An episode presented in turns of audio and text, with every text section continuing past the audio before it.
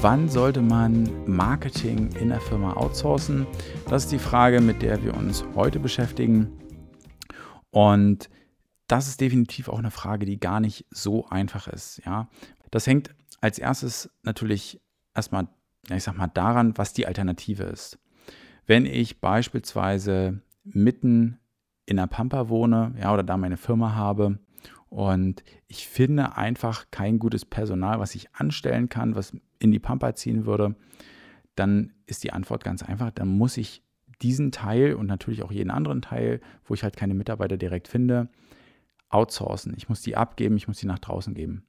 Auch wenn das der klarste und einfachste Weg ist, gibt es natürlich noch ein paar andere Gründe, wann ich letztendlich das Marketing auslagern sollte.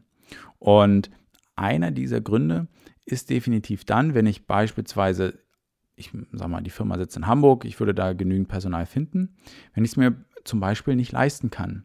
Ja, das heißt ja, ein Mitarbeiter, der relativ gut ausgebildet ist, der wird in der Regel erstmal 40 Stunden arbeiten. Das heißt, ich muss diese Person 40 Stunden voll bezahlen und ähm, möchte da natürlich ein entsprechendes Gehalt. Die sind natürlich dann in München, in Hamburg, ja, Berlin sicherlich mittlerweile auch, Frankfurt und Ruhrgebiet natürlich wesentlich höher, ja, weil es ja 40 Stunden sind, als wenn ich zum Beispiel zum externen Dienstleister gehe oder eine externe Agentur und die letztendlich ähm, vielleicht gar nicht natürlich 40 Stunden braucht, sondern einfach nur 10 Stunden braucht, dann aber auch weiß, hey, da sitzen aber auch Leute mit Know-how. Ja, also auch dann kann sich das lohnen. Das heißt einfach, wenn die Kosten einer Anstellung noch höher sind als das Äquivalent outzusourcen. Und ähm, je nachdem, was für einen Bereich man besetzen will, kann das natürlich sein, also sehr, sehr spezialisierte Aufgaben, weiß ich jetzt nicht, wenn es jetzt um Data Science geht und so weiter, ähm, da würde ich mal sagen, kommt man nicht unter 60, 70, 80.000 im Jahr hin. Und das sind natürlich Summen, da kann ich natürlich dann auch ad hoc mir mal jemand aus einer Agentur in die Firma holen oder einen externen Freelancer in die Firma holen ähm, der mich dann mal für 20 Stunden oder sowas für zwei Monate unterstützt. Ja, das ist wesentlich einfacher, je nachdem auch wie die Verträge, wenn es welche gibt, ähm, aufgebaut sind, habe ich da natürlich viel, viel größere Freiheiten. Ja, das heißt auch, wenn ich einen, einen guten Mitarbeiter haben will, dann will der natürlich auch einen unbefristeten Vertrag.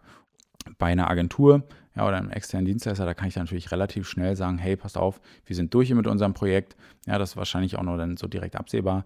Oder die Leistung gefällt mir nicht oder ich habe jetzt hier eine andere Alternative, wie ich ähm, oder wohin ich das Geld investieren sollte. Da kann ich natürlich in der Regel zum Ende des Monats dann ähm, auf Wiedersehen sagen. Und das ist auch nochmal ein großer Vorteil.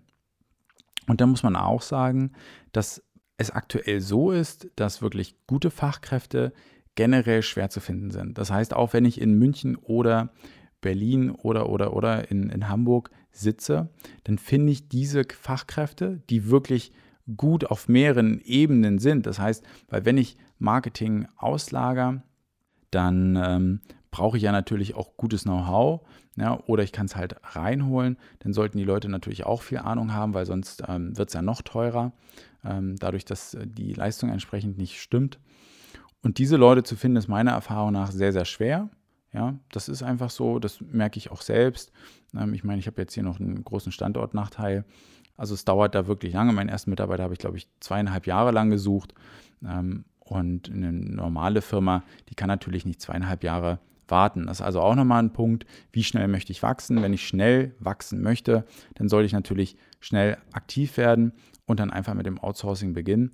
Und das ist häufig so, also dass die, die meisten ähm, Anfragen und Kunden, die ich bekomme, das sind halt ähm, Unternehmen, die waren schon mal bei einer anderen Agentur und ich glaube, das ist auch normal. Das dauert ein bisschen, bis man den richtigen Ansprechpartner gefunden hat.